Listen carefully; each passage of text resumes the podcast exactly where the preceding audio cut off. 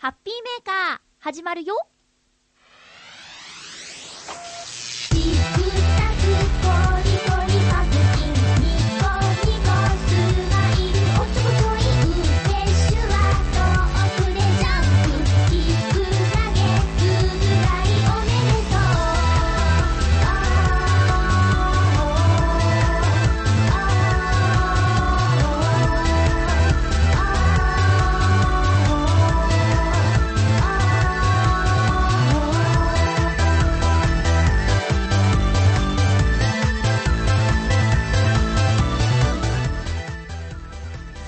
8日、まゆっちょのハッピーメーカー。この番組は、ハッピーな時間を一緒に過ごしましょうというコンセプトのもと、ちょわへよ .com のサポートでお届けしております。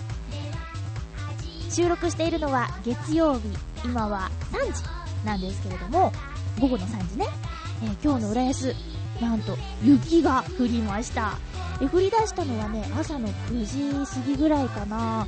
雨はね、降ってたんですけど、それがだんだん雪になっていったんですよ。で、今ちょっと外を見ると雪は止んでいるんですけど、屋根は真っ白っていう感じでね、えー夜寒くって雪が積もるっていうのはよくあることなのかなと思うんですけど、昼間降り始めた雪が積もるって相当夜より寒くなったんだなぁなんて思って、私は家から家に帰ってきて仮眠をしていたんですけど、その間に積もっちゃったって言ってね、ねなんとなく雪の気配ってないですか？外が静かだなーって思って窓をカーテンを開けると白い世界があったんですね。もしお休みの日だったら子供たちがキャッキャッキャーって遊んでたかもしれないんですけどね。まだ学校に行ってるのかな？もうすぐ春休みなのかな？そんな3月の2週目のハッピーメーカー。今日も1時間よろしくお願いします。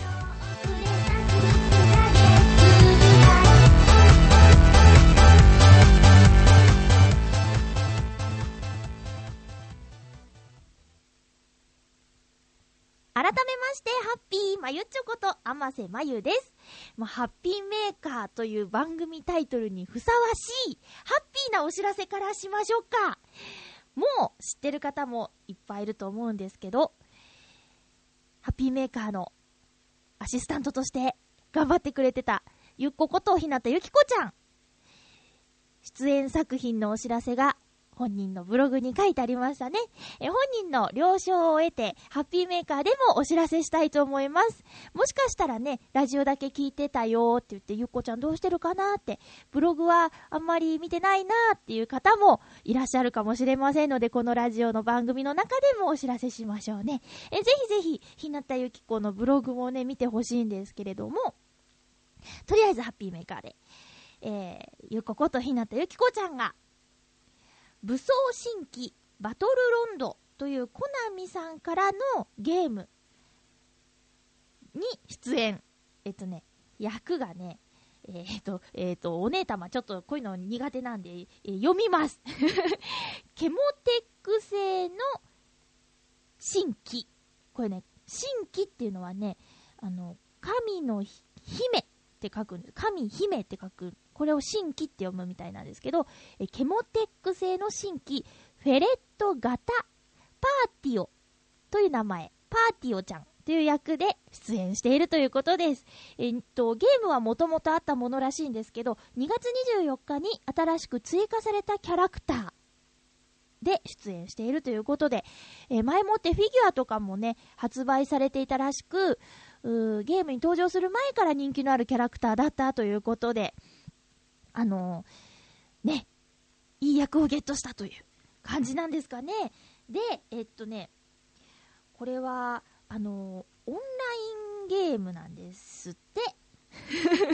ごめんね、たどたどしくて。でもね、一生懸命伝えるからね。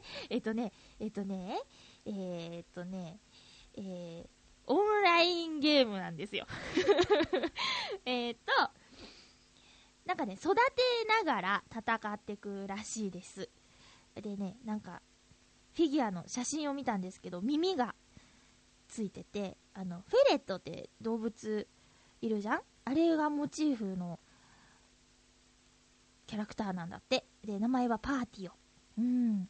でね、遊ぶためには、えっ、と、パーティオで遊ぶためには、店頭や通販でフィギュアを購入するか、ゲーム内でパーティオのデータを購入する必要がありますということで、え有料扱いなのかな？そんな感じなので、もし興味のある方は、えぜひ、武装新規で遊ぶ際には、いや、プレイする際には、パーティオでぜひ遊んであげてください。そしたら、あのーキャラクターが喋るんでしょ？もちろん。ねえ、えどんな風に喋るのかとか私も気になるんですけど、なかなかね、オンラインゲームをする機会がないのでね、えーみんなからの感想をお待ちしています。えー、ツイッターやってるんですけど、そこで、えーゆっこちゃん宛てに、あの、イラストが投稿されていたり、結構ね、人気があるっぽいですよ。ぜひぜひチェックしてくださいね。えー武装新規バトルロンドというコナミさんからのゲーム。パーティオ役は日向ゆき子です。えっ、と、次週とかね、もしプレイした感想、あとゆこちゃんこんなだったよっていう、えー感想が届くと私とても嬉しいです。おしゃもじの活動とか、こうやってね、あの、役を、えーゲットしたりして、だんだん立派な声優さんになっていく妹を温かい目で見守っておりますよ、お姉様は。うんうん。なんか、ゲームのキャラクター、前にもね、えーやってましたよね。なんか、可愛いやつ。あれはみんなは、えープレイしたのかな？なんか、結構レベルを上げないと会えないみたいな感じのこと言ってたけどね。えー、いたじらの杉村さんもやってたっぽいですけどね、その後どうなったんでしょうかね。えー皆さん感想をお待ちしております。ゆこちゃん頑張ってね。ゆこちゃんへは、あの、事務所にお手紙を送るとね、えー直接生の声が届くので、あとは、おしゃもじ宛てにメール送ったり、あとブログにコメント書いてあげたりして、あの、応援みんなでしてくださいね。うん。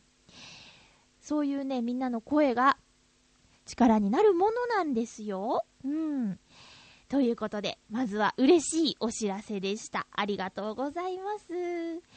えー、嬉しいですね。さ、さて、えっ、とね、前回私、すごく中途半端な情報ばっかりお伝えしてしまったんですけど、まずは、あの、AKB のメンバーで、名前が言える人がいるんだって言って、あの、堂々と言った割に大幅に間違えていた、えーと、月9に出演している AKB メンバーは、えー、篠田真理子さんでした。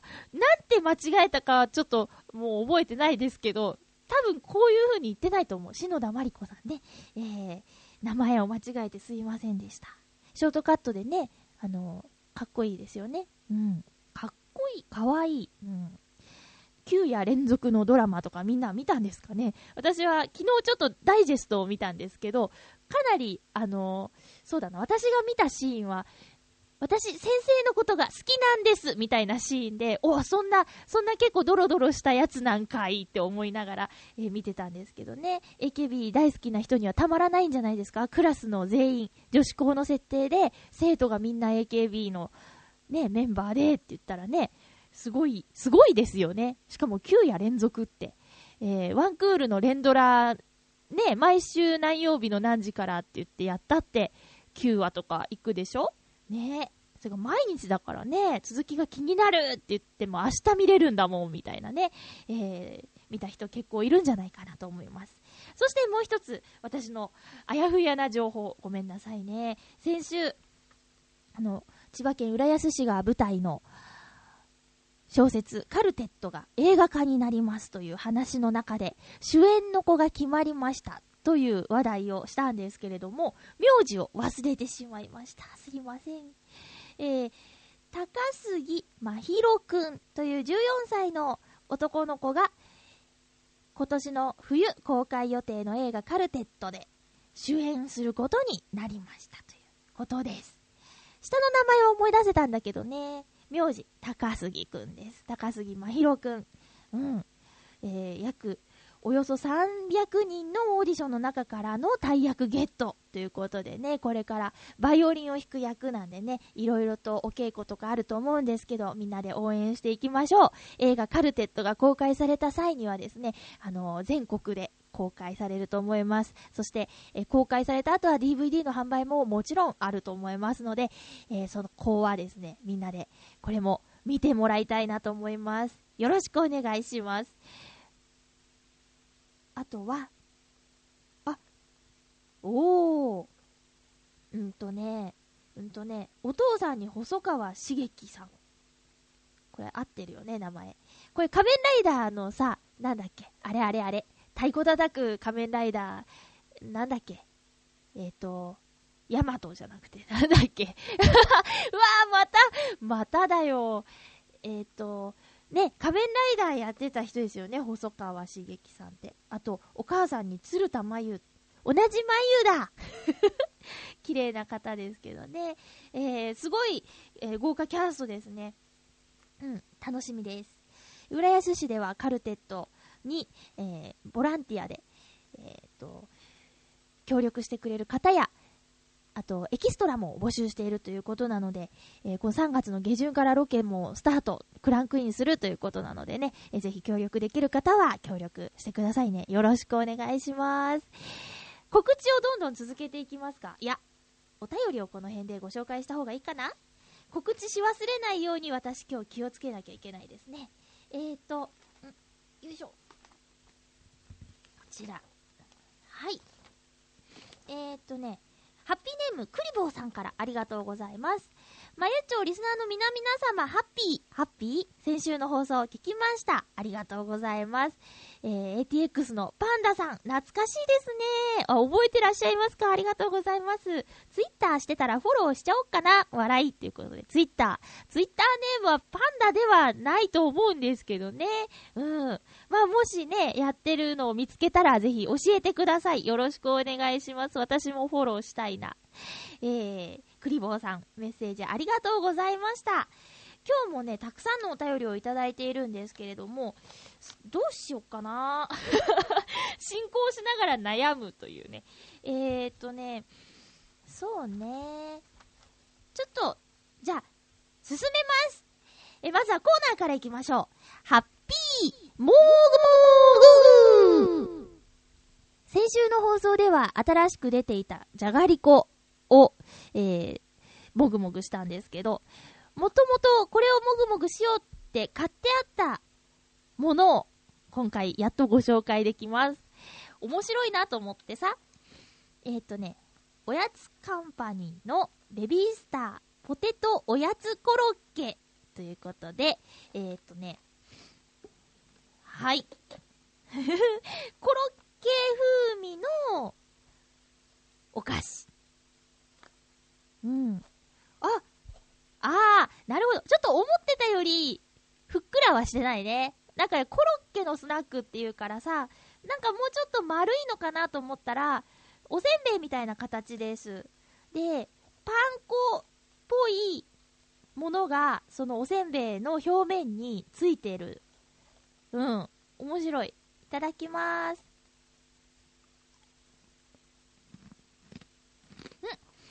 あ、おいしい。うん。ポテトコロッケ味と、カレー味かな？あったんですけど、なんかね、カレー味の方がすごく人気で、関西で先行発売された時に、あのー生産が追いつかなくて、一時店から消えたんだとかっていうのを何かで、うん、これを売ってたお店のポップかな？に書いてあったんですけどね。私はそこを、あえてカレーじゃなく、ポテトコロッケ味を選んでしまったっていうね。えカレー推しなのに、みたいなね。でもね、このポテトコロッケ味、いいですよ、すごく。ちゃんとね、ポテトの味がする。あと、なんだろう、揚げたパン粉の香ばしさみたいなのもちゃんとある。これすごい美味しい。私好き。うん。あれ？あのね、あの、ベビースターラーメンとかのパッケージに、あの、黄色い顔のね、キャラクターの絵が描いてあるじゃないですか。あれの名前知ってる？今たまたまちょっとパッケージをくるっとしたら、名前が書いてあったんですけど、えっとね、あ、これ言っちゃダメか。言ったらつまんないね。えーなので、ぜひこのおやつカンパニー、ポテトおやつコロッケっていうパッケージを見て、そこに、あの黄色いお顔をしたキャラクターの名前が書いてあるので、見つけた方はメールください。宝探しみたいで楽しくね。えということで、今回のもぐもぐアイテムは、おやつカンパニーのポテトおやつコロッケをもぐもぐしました。ハッピートーク今日は曲は流しませんよ。いっぱいお便りがいただいているのでね。えー今回のハッピートークテーマ、ちょっとずれちゃいましたけど、えーひな祭りの3月3日がありましたね、ということで、えーと、もし女の子になったら、異性になったら、どういうことをしてみたいですか？というテーマで、皆様からお便りをいただきました。まずは、フクロウのキスさん、ありがとうございます。今回のテーマ、異性になれたらやってみたいことについて、私の場合、生物学的な制約や物理的な制約、あるいは法的な制約のない限り、やりたいと思ったことは周りがどう思ってもやってしまいます。例えば、甘いものを食べに行ったりするのは当たり前のようにできます。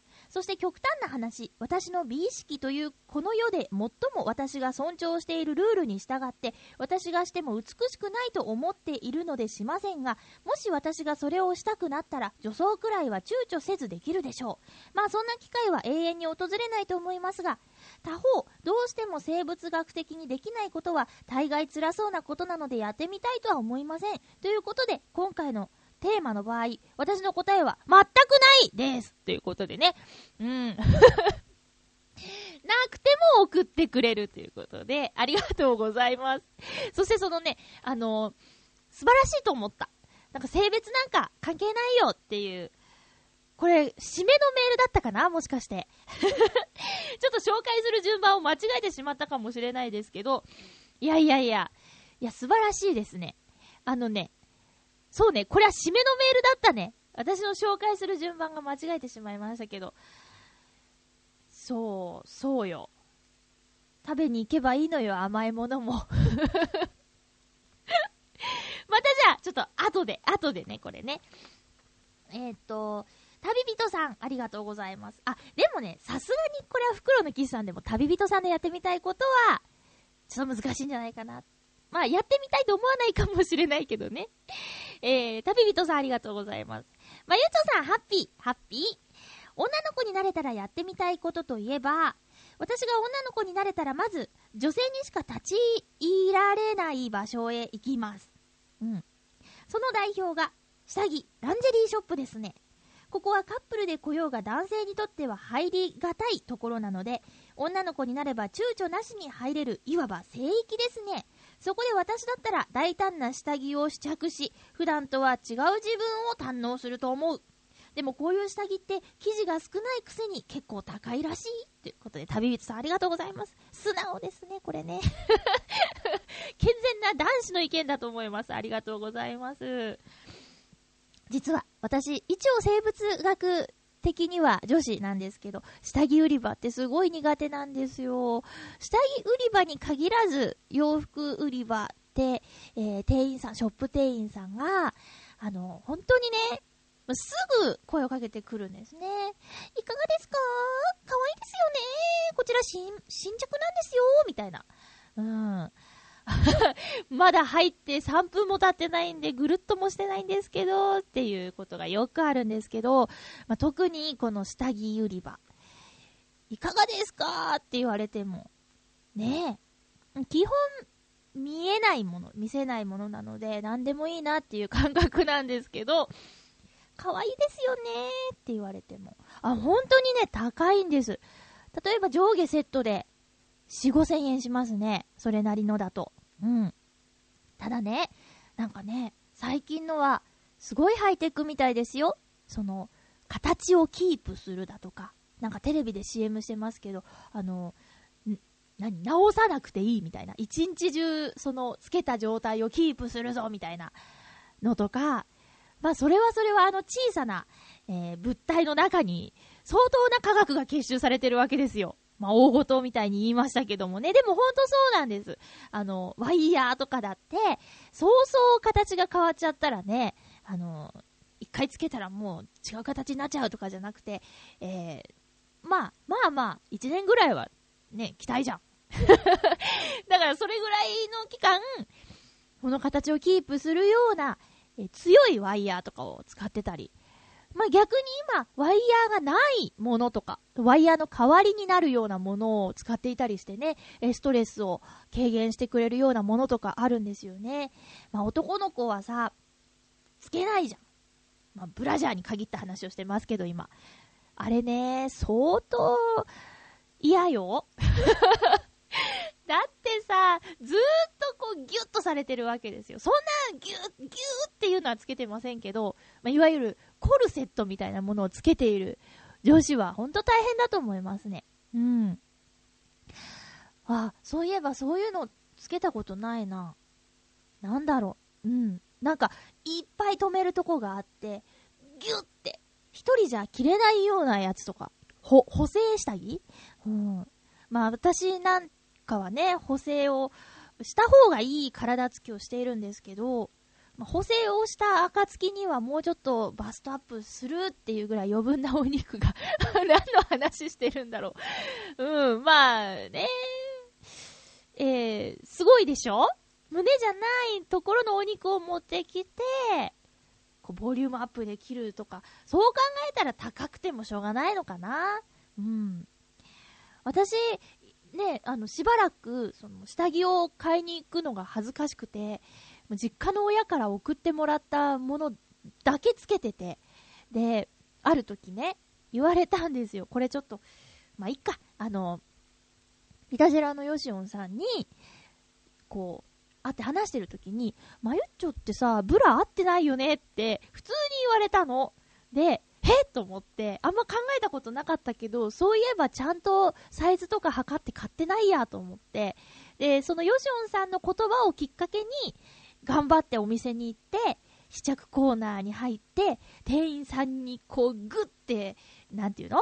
上手な付け方みたいなやつを本当にもうされるがままみたいな感じで受けて、新たなこのサイズを知り、ちゃんとしたやつを買ったみたいな。まあ、その説はヨシオンさんありがとうございました。あの一言がなければ、あの、私やばいまま年を取ってたと思います。ほんと、ほんとね、ああいう風にはっきり言ってくれる人はね、助かりますね。ありがとうございます。何の話だろうそうそう。旅人さんありがとうございます。袋のキスさん、これいかがですか？あんま興味ないかな？ね、えー、旅人さんありがとうございました。えー、みんなはどうですか？もし彼女とかね、奥さんとかが一緒に下着コーナー行こうよって言ったらいけます？私ちょっと男性だったらちょっと、いや、俺ちょっと待ってるわって言っちゃうタイプだと思います。なんか、ね、別に下着を見るのはいいかもしんないけど、そこに一人で買いに来てる女子からの目とかがちょっと気になるかもしれないですね。えー、続きまして、あ、これは違う。こっちは違いました。えっ、ー、と、コージアットワークさん、ありがとうございます。まゆちょハッピー、ハッピー。女の子になったら、とりあえず洋服を買いに走ります。幼い頃から母親に、男の子は洋服を選ぶ楽しみがないねーと嘆かれていたので、この際、クレジットカード限度額まで買い込んで、実家でファッションショーでもやってあげればって、その前にエクササイズとかダイエットとかしないといけないのかなでは、って。コージャトワークさんありがとうございます。そうか。これはなんか幼心に傷つくのかな？覚えてるのかな？自分の親がね、あの、女の子だったら、こう、なんか、ワンピースとかお花の服とか買ってあげるのにね、男の子はもうすぐ汚すしね、みたいなこと言われて育ったんですかね。まず、まず、その、お家の人を喜ばせてあげるっていう発想がちょっとジーンとくるわ、これ。ありがとうございます。クレジットカード限度額。はあ、私、いくらが限度額かなはあ、女の子に生まれて育っても、おしゃれにね、気を使わない人もいる。ここに。良くない。最近良くないって思ってる。だって、あの、ブライダルの司会の養成学校に通ってた時まず私ダメ出しが服装だったからね。うん。もっと、その年相な格好をしなさいみたいな。なんか、パーカーに、チノパンとか、そんなんじゃなくて あーね、もうちょっと、なんだろう、さらーっとしたブラウスとかでシュッとね、えースカートとストッキングを履けみたいな。まずストッキングを履きなさいっていうね。靴下でスニーカーで来るなみたいな。そんなところからのダメ出しですね。うん。サイズ、エクササイズ、ダイエット。まあこれも女子と男子じゃやり方が違うかもね。もう男の子はもうひたすらマッスルトレーニング筋肉をつけようみたいな感じのことをやるかもしれないですけど、女子はそんなま硬い筋肉をつけるわけにはいかんのではないかと。もう自分がやってないからほんと説得力ないんですけど、なんか柔らかい筋肉と、ね、あるんでしょ？こう見せるボディービルダー的な形のゴツゴツした筋肉と。だったら多分女子の場合は、あんまりそのムキムキした体型は好ましくないっていうね、ことがあると思うんで、こう、なんだろうな、それこそ加圧トレーニング的なね、じっくりじわじわ鍛えるみたいなエクササイズになるんでしょうね。うん。ダイエットね。ダイエットはもう、何ですかね。挨拶みたいなもんでしょう。ダイエットしなきゃーとか、ダイエットしなくてもいいじゃんとか、もう、もうもう、普通に日常ですよ。ダイエットなんて。うん。コージャットワークさんありがとうございます。七星さん。ありがとうございます。まゆちょハッピー、ハッピー？女の子になったらやってみたいことですか？メイクや服着るのは去年の今頃、宴会で女装でやっちゃいましたし。そうでしたね。賞を取ったんですよね。で、一つ思い浮かんだのが、エステに行ってみたいですかね。とある漫画家の人が、女性にとって市場の快楽とかエッセイ漫画で書いていましたので、メンズエステとは違うものな、違うものだそうなので、どんぐらい変わるかどうかやってみたいと思います。どんぐらい変わるかどうかやってみたいと思います。ありがとうございます、七星さん。エステね。エステ。あー、毎月行ってる子とかいますよ。自分へのご褒美だって言って、まあその子は、あの、バリバリのキャリアウーマンさんなんですけど、えー、月1でエステ行ってますっていうね。えー、私は、エステ。うーん、エステ？えっとね、一回、あの、スポーツクラブに入会した特典で、スポーツクラブに併設されているエステ、一回無料券みたいなのを使って、行ったことあります、フェイスエステ。はあ、気持ちよかったですけど、うーん、なんだろうな。なんかね、あの、その時は、うん、特に、なんだろう、角栓を取るみたいな ところが楽しかったかな。え、小鼻の周りとかに、こう、キュポキュポ、キュポキュポするやつ。わかるかなで、なんだろう、あの、吸うの、ちょっとずつ。ポコポコポコポコって。うん。で、取れたものは見せてもらってないですけど、なんかすっきりした気分になったかな。エステ、エステね。テレビとかでね、たまに見ますけど、ほんと気持ちよさそうですよね。私、エステもそうだし、メイクもそうだし、おしゃれもそうだし、やってないんですよ、ちゃんと。うん。でもね、やったら、今より綺麗になると思うんだ。何の話だろう。ちゃんとそういうことしたら、見れる、今より見れるようになるんじゃねってね、思ってますけどね。じゃあやれよって話ですけど。いやー、あ、そうですよ。最近はね、男の人用のエステもありますもんね。まあ、感じ方の違いかな。なんか、うん。でも大体今同じようなことしてるんじゃないですか？男の人でも女の人と変わらないか、それ以上に持ち肌の人とかいますもんね。やっぱりさ、タレントさんってそれなりにケアをしてるのかしら？ねえ。えーハイビジョンにも対応できる肌作りみたいなね。えー松田聖子さんとかってさ、なんか昔よりも綺麗に可愛くなってるよね。やっぱりそういったケアの賜物なんですかね。頑張ったら、ああいうおばちゃんに、おばちゃんって言ったら失礼。ああいうお姉さんになれるかしらね。ね。今からならまだ間に合うかな。まあ、曲がり角はとうに過ぎてるんですけどね。え、もうすぐ、味噌2になるまゆちょでした。281028さん、ありがとうございます。まゆちょハッピー、ハッピー。私がもしも女の子になったらやってみたいことは、もしかしたら安直かもしれませんが、お化粧です。男性でもお化粧やスキンケアをするのは珍しくないようにはなってきていますが、やはりお化粧して綺麗になるのは女性かなと思うからです。その延長上で振り袖を着るというのもいいですね。そういう意味では女性的なおしゃれを楽しむという方が正解かもしれません。ということでありがとうございます。281028さん、お化粧。うん。最初、お化粧をしてみたいというところだけ読むと、今風ななんか、まつげバッサーみたいなね。ああいう、こう、なんていうんですかね、流行りの顔みたいなやつをイメージしちゃったんですけど、合わせて振り袖を着たいっていうところまで来たので、そうではないのかなって、えー思いました。まずその、まつげバッサーの、今流行りの顔、えーなんですけど、最近私のお友達が、おそのお友達の結婚式に行ったそうなんですよ。で、彼は独身なので、やはり、その、同じ独身の女の子がいたらお近づきになりたいな、みたいな気持ちは多少なりともあるわけですよ。しょうがないですよね。そういう出会いの場っていうことで、一つ結婚式っていうのはね、えー正当な場でありますので。うん。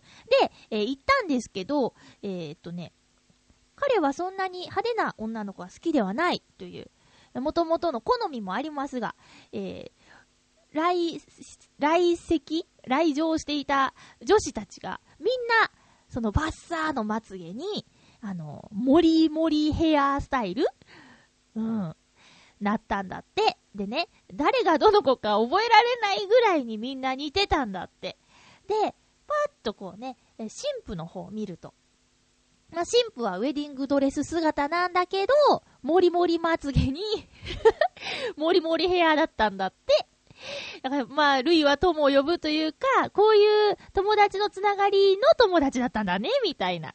ちゃんちゃんっていうこと言ってました。だからね、残念ながらそこでの出会いはなかったよって。まあまあね。でもね、私本当ね、そういうお化粧したことないんですけど、あのーなんだろう、そういうお化粧をして出会った男女がいるとするでしょ？もう、バッサーのまつげで、はじめましてって言って、お食事、まあ、砕いて言えば合コンとかね。まあ、合コン自体私行ったことないんですけど、合コンの席で、そういうお化粧した状態で出会って、まあ、見た目とかじゃなく、意気投合して話して、また会いましょうって、また会いましょう、また会いましょうって言って、いつかさ、すっぴんを見せる時が来た時に、まあびっくりするんじゃないかなってね。そこまでつけたり、貼ったり、なんやかんやしてたら、やっぱり素顔とのギャップはあろう。うん。だったら、私は、あんまりね、驚かせないように、あんまりモリモリしないで、最初出会いたいなって。これは、どっちの目線なんだろう男の子として話してるのかなうん、できれば。まあそんなね、見た目のギャップに驚いても気持ちは一切変わらないぐらい、えー内側を知り合えてたら問題ないかもしれないけど、そこでびくともしないっていうのは嘘でしょ。うん。人は見た目が9割っていう本もありましたからね。えー、そ、何の話だ？そう、お化粧の話ね。振り袖を着る。これね、えー、やっぱり女子も憧れますからね。えー、私成人式とかで写真撮ってないので振り袖姿がないんですよ。うん。なのでね、これは、そうね、女子でも思うから、もし、うん、女子異性になった場合には着てみたいっていうのもわかりますね。ただね、すごく重たくて苦しくて大変らしいですよ。もう、外見はこう、あでやかで綺麗ですけど、内側はもうギュウギュウのギュウですからね。グーって、ね。しかもさ、あの、振り袖着たら、お手洗い大変なんだよね。えー、こう、なんだ、気使って、バーってめくらなきゃいけないし、まあ、用を足した後は綺麗に戻すのも大変でしょう。乱れるよね。だからまあ成人式とかしか着ないでしょ、ま、特別の日しか着ないものじゃん。大体。だからまあ大変だよね。うん。あ、でも私の友達で2、3人、普段着で着物着る人いるですよ。普段着というかまあどこかへ行くとき、訪問着とかで着物を自分で着られる子がいてね。まあ、その子は日本舞踊とかそういったものを習ってて、えー着る機会があって、今実際着られるっていうね。で、帯を買いに行っただとか、今回新しく着物買っちゃったとか、なんかそういう子がいてね、あの、日本のいいところをちゃんと引き継いでいる素敵な友達だなと思うんですけどね。なんか、あの、着物じゃなくて浴衣なんですけど、夏、納涼船とか浴衣を着ている人がいたら割引しますとかいうのがあるから一緒に行こうって言われたんだけど、あの、まず浴衣持ってないって、持ってなくて、持ってても着られないって言ったら着せてあげるよなんていうこともあったんですけどね、えーその計画は昨年は流れちゃったんですけど、まあ、またそういう機会があったらぜひ着付けてもらって一緒に行きたいなって思います。ということで、異性になったらやってみたいこと、いろいろとメッセージありがとうございました。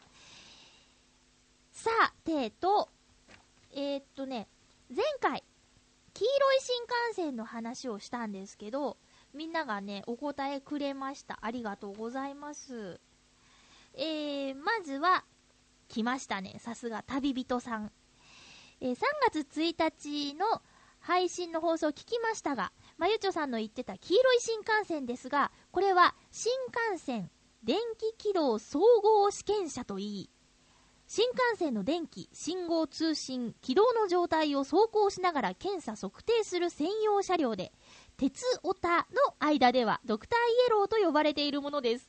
確かに、こいつを目撃できたらラッキーってなもんです。そうなんだ。いつも決まった時間に走っているわけではないので、こいつが東京駅に現れた暁には、カメラ小僧が黙っちゃいないと思います。こいつってドクターイエローのことね。えそれだけ人気が高い車両なので、それにしても今年は新しい新幹線のオンパレードですな東北新幹線でははやぶさが、九州新幹線ではみずほとさくらがデビューするそうで、しかもいずれもかつてのブルートレインの名前ですね。そうなの？え私ははやぶさがいいと思います。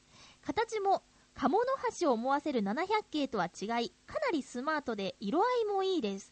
そういえば700系がデビューした年、1999年、本屋で売られる、売られている時刻表の表紙が、どの出版社も700系のぞみだった時は正直怖かった。怖かった？そうなんだ。ありがとうございます。えー、やっぱり、珍しいんだね。で、決まった時間に走るわけじゃないっていうね。はあ。じゃあ、私ね、だから、小学校、中学校の登下校時間、その新幹線の高架橋の下を通って通学してたので、あのー割と見たかな。で、朝もね、えーちょっと早いじゃないですか。7時半から8時に、過ぎぐらいまでにかけて歩いてたのかな。で、その黄色いドクターイエローが走ると、黄色い新幹線じゃーって言って、誰かが指をさすんですよ。で、みんなわーって見るっていうね、えー一大、なんだろう、お祭りみたいな。なんかちょっと今下手だったな。うーん。正式名称は新幹線電気軌道総合試験車。かっこいいですね。全部漢字ですね。うん。新幹線、あれですよね。はやぶさってさ、緑と青とか、なんか、白い色じゃなくて、緑が入ってたよね。これ3月5日からでしたっけ？ニュースになってましたね。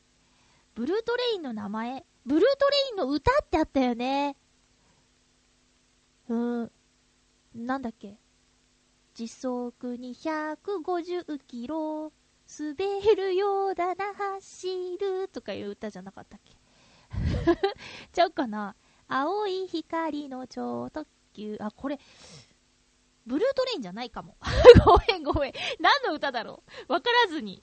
わからないまま行きます。えーと、おじい45の品格さん、ありがとうございます。まゆちょ、お久しハッピー。お久しハッピー、ありがとう。3月第1週目のハッピメをなんだか色々重なったみたいで、金曜日になって聞いているという、手いたらくですみません円5000円。5000円でお願いします。えっと、手いたらくって何？ひらがなで書いてあるよ。うん。さてさて、新幹線と岡山の話題の際に出ていた黄色い新幹線はもう答えは来ていることでしょうが、ドクターイエローという車両でございますよ。ありがとうございます。お !250 キロを超えて走っている新幹線の線路、高架、高、こ、ん？河川？あ、ごめんごめん。えー、250キロを超えて走っている新幹線の線路、河川などの不調を検査するための車両だったりします。各鉄道会社ごとにダイヤの間を縫って定期的に走行させているらしいです。私が前に住んでいたところでは、新横浜小田原間の高架が近くを走っておりましたので、その区間をゆっくり走るのをよく眺めておりました。ドクターイエローには20年以上そこに住んでおりましたが、1、2回見たかどうかでしょうかね。確実に走っていたのはずなのですがね。ということで、20年の中で1、2回。えー、おじ45の品格さん、ありがとうございます。メールは、なくても聞いてるよっていうね、すみません円、5000円。ここ何回も言っちゃダメですね。ありがとうございます。へえ、やっぱり黄色い新幹線って、住んでるところの近くにね、新幹線が走ってれば、馴染みがあるんでしょうね。まあ、全然、え、黄色い新幹線なんてあるの？っていう人もいるでしょう。だって、なんかね、多分トリビアの泉か、そういった雑学を扱う番組で、黄色い新幹線が存在する、丸か×かみたいな。そんな答え、クイズがあった気がするもん。うん。だから、ね、全然知らないよっていう人もいるかもしれないですよね。そうそう、久しぶりといえば、先日、大空さんから、あの何 ?IC カード、届きました。あ、私、あ、うお今、ちょっとごめんね、収録している部屋に用意してないんですけど、ちょっと今度ブログで紹介しますね。まだ持ってない IC カードが届きました。えー、私、その、前よくね、えー、例えば大阪のイコカとか、欲しいなーって言ってリスナーさんからいただいたりしてたんですよ。えっ、ー、と、なんだっけ、北海道の、なんだっけ、なんだっけ、ね。やつとか、あの、あれ4枚ぐらいありますからね、北海道のはね。えー、とか、そう、カードのコレクションがドドーンとあるんですよ。で、限定デザインのとか送ってくださったりして、もう本当ありがとうございます。ちゃんとね、あの、撮ってあります。名刺フォルダーがあるんですけど、大きな。で、そこの最後のページは皆さんからいただいた IC カードをババーンと入れてありますよ。大空さん、本当ありがとうございます。私が IC カード集めてること覚えててくれたんですね。えー、感謝、シェイシェイでございます。えーっと、じゃあコーナー行きます。お初で GO! 先週もいただいてたんですけど、ちょっと紹介できなくて、今回まとめてご紹介しますね。コージアットワークさん、ありがとうございます。お初で GO! まず先週いただいたもの。まゆちょハッピー、ハッピー。遅ればせながら、携帯をスマートフォンにしました。自分でカスタマイズしないと何もできないのはパソコンと似ていますね。現在気合を入れて使わないものを抜いてシンプルにしています。実はどんどん消しちゃったせいで、機種変更した初日はかかってくる電話を受けることしかできませんでした。ことの後も、うん、ことの後もやりすぎないか心配です。ほう。では、ことの後もがちょっとわからないですけどね。えスマートフォンにしましたよっていうメッセージ。ありがとうございます。そして今週、先週、携帯をスマートフォンに変えてからというもの、電話するより設定するのに夢中です。というわけで、今は折りたたみのキーボードを使った文字入力の試験中。これは便利だけど、折りたたんでも携帯本体よりも大きいのが問題。また荷物が増えてしまいます。これも進化なんでしょうか？では、ということで、工場アットワークさんありがとうございます。スマートフォン。えー、iPhone って書いてないってことは、どこもか au なのか？なんか、au のスマートフォンってすごく人気ですね。アンドロイド。えっ、と、ドコモはエクスペリアでしたっけ？えー、まだ Android 携帯を持っている身近な友達はいないんですけど、エクスペリアにしたよっていう子は結構いますね。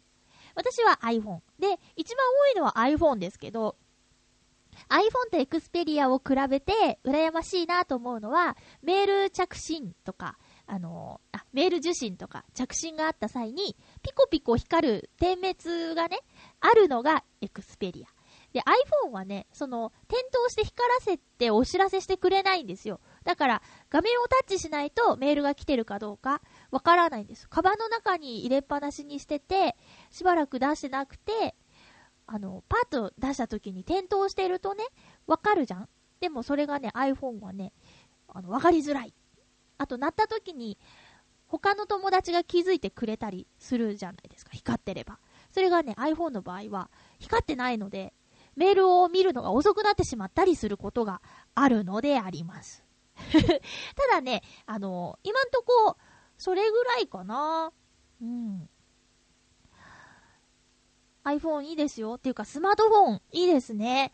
え最初は、そう、慣れるまで大変だけど、慣れたらもう手放せないみたいな感じになっちゃいますね。ただ、あの、手の小さい人は片手でメールが打てないので、本当落ち着いた場所からでしかできない。でもそれが普通ですよね。あの、歩きながらさあ、携帯でメール打ってる人とかと自転車ですれ違う時とか、ほんと怖いもんね。急に斜めに歩き出したりして、さあ、ちゃんと前見てくださいよって思うんだけどね。えー、なんだろう、アプリとか？設定ってアプリとかですかね。ちなみに、そうだな、au やドコモのアプリについてはわからないんですけど、iPhone は有料なアプリと無料のアプリとあって、今んとこ私すべて無料のアプリでやってます。で、この折りたたみのキーボードを使った文字入力なんですけど、ありますよね、キーボード別売りで iPhone もあるんですけど、私はもともと、あの、ポメラっていう、えー、なんですかね、メモ、電子メモ帳みたいなやつを使っててね。で、これがね、いいんですよ。あの、QR コードに入力した内容を変換して、変換することができるんですよ。で、携帯電話の時もそうだったんですけど、携帯電話とか、その、スマートフォンで QR コードを読み込んだら、メールにすぐ添付できる文字が、な、なにキーボードで入力できるっていうことで、かなりこれがね、役に立ってます。長文を打ったりすることが、あの、よくあるので 迷惑ですね、受ける方はね、長いメールが届いちゃう時は、そういう、なんだろう、あの、外部入力機器を使ったりしてますね。えー、なんかね、有料なアプリで欲しいものもあるんですよ。だから、例えば iPhone だったら CM してますけど、あの、空にね、ファッとこう、機体、機械を向けると、その星空に出るであろう星座が映し出されるっていうアプリが CM でもやってたと思うんですけど、あれいいなと思ってて、で、DS でね、そういうゲームが、ゲームというか、なんですかね、ソフトが出るんだって。で、値段見たら8000いくらするんだって。DS を使って星空を見るっていう。で、8000円って、アプリそんなにしなかったよなと思ったら、ちょっとお金払ってアプリ買っちゃおうかなっていう気分にちょっとなっちゃったりしてね。うん。で、まあ、スマートフォンは全般的にさ、画面が大きいでしょ？で、もう落としたらアウトだよね。破損？うん、画面が割れちゃったら。なんかツイッターでね、フォローしているんですけど、芸人の江原正幸さん？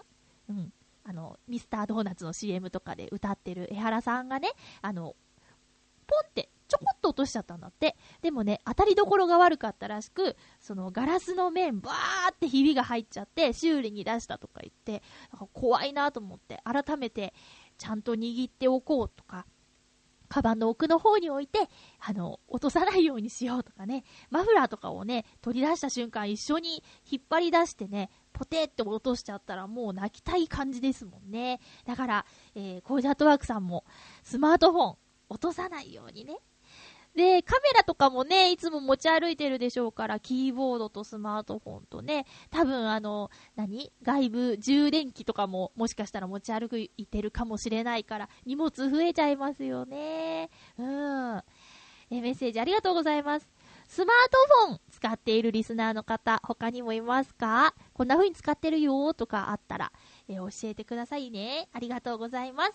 今日はもう一通メールをご紹介しましょう。えー、っと、ほちょっと待って、どこ？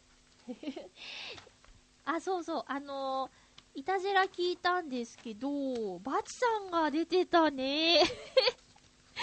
バチさん。ねえ、あ、はい、あった。えー、ハッピーネーム、たぬきさん、ありがとうございます。え、まゆちょハッピー、ハッピー？かなりお久しぶりのメールです。でもしっかり毎週聞いてますよ。ありがとうございます。さて、先週、先、先週、青春18切符の話が出てましたが、僕はたまに東京から岡山までのんびり青春18切符を使って帰ることがあります。がっつり13時間の長旅にはなりますが、あ、13時間かかるの？そっか。でも1日あたり2300円という桁外れに安く帰れるため、たまに利用しています。そんなに安いんだ深夜バスの半分以下だね。えー途中下車をして名古屋や大阪の友達に会いに行くのもいいですね。ただ、青春18切符は販売期間や使える期間が決まっているので要注意です。基本、春、夏、冬の長期休みの時期に使用できるようですよ。たまにのんびり日帰りで遠出してみるのもいいかもしれませんね。ということです。使ったことあるんだ、たぬきさん。たぬきさん？えーと、13時間？まあでも、半日かかるんだね。いいよね。なんかこう、ゆっくり景色を見ながら、あと途中下車 OK っていうのもいいよね。ご当地グルメでちょっとランチして、みたいな。名古屋とか、美味しそうな、あ、あんかけスパゲッティ食べたいって言ってずっと食べてないな名古屋。うみゃーもんがいっぱい。うん。春、夏、冬の休みに合わせてるってことは、やっぱり学生さん支援切符なのかもしれないですね。1日2300円でだって乗り降り自由でしょ？で、何？普通列車なら乗れるんでしたっけ？特急はダメなんですよね。快速はいいんだ。快速とかあんま関係ないかな。へえ、13時間ね。バスどれぐらい？私の記憶間違ってるかななんなんか7、8時間だった気がするんだけど、もっとかな新宿で10時とかで朝7時だ、10、11、12、1、2、3、4、5、6、で、やっぱ8時間ぐらいでしょ？うん。バスのが早いじゃん えー、なんでだろう？えー、さて、追伸、上野に来るパンダですが、子供をいっぱい産んでくれるようなパンダになってもらうために、まゆちょならどんな名前にしますか？これは子だくさんだという素晴らしい名前をよろしくお願いします。って、これ無茶ぶりも無茶ぶりですね。一応、今までのパンダの名前、カンカン、ランラン、ホワンホワン、フェイフェイ、チュチュ、トントン、ユーユー、リンリン、シュワン、シュワンシュワンとかいたらしいですね。だいたいほら、二つ名前続けてるよね。で、あの、これも先週、名前、調べ忘れてたんですけど、あの、もともと名前あるじゃない。来たパンダって。で、オスのビーリー。メスは、シエンニュ？これ、これでいいの？シにちっちゃいイにエンニュ。シエンニュシエンニュ？もうこれをさ、二つ重ねようよ。じゃあ、ビリビリと、シエンニュ、シエンニュにしよう。呼びにくい。呼びにくいな子だくさんの名前って何？いや例えばさ、なんか、よく、あの、テレビでさ、大家族、ドタバタ、200日とかっていう特番やるじゃん。見ないですけど、そこのさ、あの、お父さんとお母さんの名前を拝借するとかそういうこと？子だくさんの名前？ビ、ビリビリ。ビリ。うーん。やっぱり、あれかね、あの、二つ続ける名前になるのかな？ホワンホワンとかじゃなんかあんまり、あ、わかった。肉食っぽい、トラトラとかは？肉食っぽいっていうか、肉食の虎の名前、トラトラとか、ね、えー、あ、ガツガツとか、イケイケとか、おせおせ、おせおせとか、そういう感じ？あ、なんだっけ、ほら、鳴き声、めー、めーめ、めーめーは？めーめー。女の子はめーめー。男の子はトラトラ。もう動物がなんだかよくわかんなくなってきちゃいますけどね。えー、名前の発表も公開に合わせて行われるんでしょうか？どんな名前がつくか楽しみですね。えー、たぬきさん、ありがとうございます。もう久しぶりのメール嬉しかったです。おじ45の品格さんもたぬきさんもね、いつも聞いてくれてるんだ。で、大空さんもね、あの、贈り物くださって、メールはね、届かないけど聞いてるんだなってありがとうございます。すげえ嬉しいです。えー私、新年会に先週末行ってきたんですよ。でね、新年会に行ったお店がね、私初めてだったんですけど、あの今、結構話題の街、新大久保。なんで話題かっていうと、韓流の街と呼ばれていて、うん、そうだな、えっと、例えば、秋葉原で歌ってるような、あの、エンターテインメント集団で、韓国出身の方が新大久保で歌ってたりみたいな、韓流グッズとか、あと韓国料理のお店が、素材のお店とかが多いんだって、新大久保。そこで、えー生年月日が同じお友達の新年会が行われたんですけど、行った店がね、ポジャンマチャっていうね、えー韓国焼肉の店。これがね、すっごい美味しかったよ。えっとね、えっと、熱い豚肉を焼いて、ハサミで切って食べて、チャンジャとか、チャンジャじゃないや、サンチュとか巻いて食べるみたいな、そんな大胆な感じ。で、辛くて食べられなかったけど、トッポギとか頼んだり、あとね、鶏1羽っていう、日本語名でしか覚えてないな、あの、鶏が丸ごと入った鍋料理とか、すごいの。で、壁中ハングル文字のポスターとかいろいろ貼ってあるし、店内で放送されている映像はね、韓流の歌手の方の、え映像だったり、あと、店員さんは多分ね、ほとんど韓国の方だな。で、メンバーの中で韓国旅行が大好きっていう子がいて、韓国語が割とナチュラルに話せる人がいるのね。で、品物を届けてくれた店員さんに、あの、ちゃんと韓国語でお礼を言ったり、あと、て店を出るときにも韓国語で美味しかったです、うんたらかんたらわいわいわいって、ちょっと長めに話してたりするっていうね、えそんなところがあったんですけど、あの、生マッコリっていうのが置いてあるんだって。で、それは珍しいんだって。生マッコリって、あの、長持ちしないから、すぐ傷んじゃうから、なかなか出せないらしいんですけど、このポジャンマチャっていう店には生マッコリがあって、ちょっと飲んだんですけど、飲みやすくて美味しくて。で、私この日ね、ハイボールを一杯飲んだんですけどね、最近飲めてたから。そしたらね、えー久々に記憶を失ってね、えー、まゆちょーまゆちょーって探されるという始末ですね。えーまたしばらくお酒が怖くなってしまったまゆちょでありました。ポジャンマ茶。何店舗かあるっぽいので、ぜひ調べて行ってみてください。すごいおすすめのお店です。味はおすすめです。私がただアルコールにやられてしまっただけですよ。次回の予告します。ちょっとなんか大急ぎになっちゃったね。えー次回は3月15日の放送。収録を3月13日日曜日の予定です。テーマは、10年以上使っているもの。どうしてそれを10年以上使っているのかも、教えてくださいね。えさて、告知、は時間がないけど告知します。えー3月19日土曜日、舞浜プロジェクトの第2回清掃活動が行われます。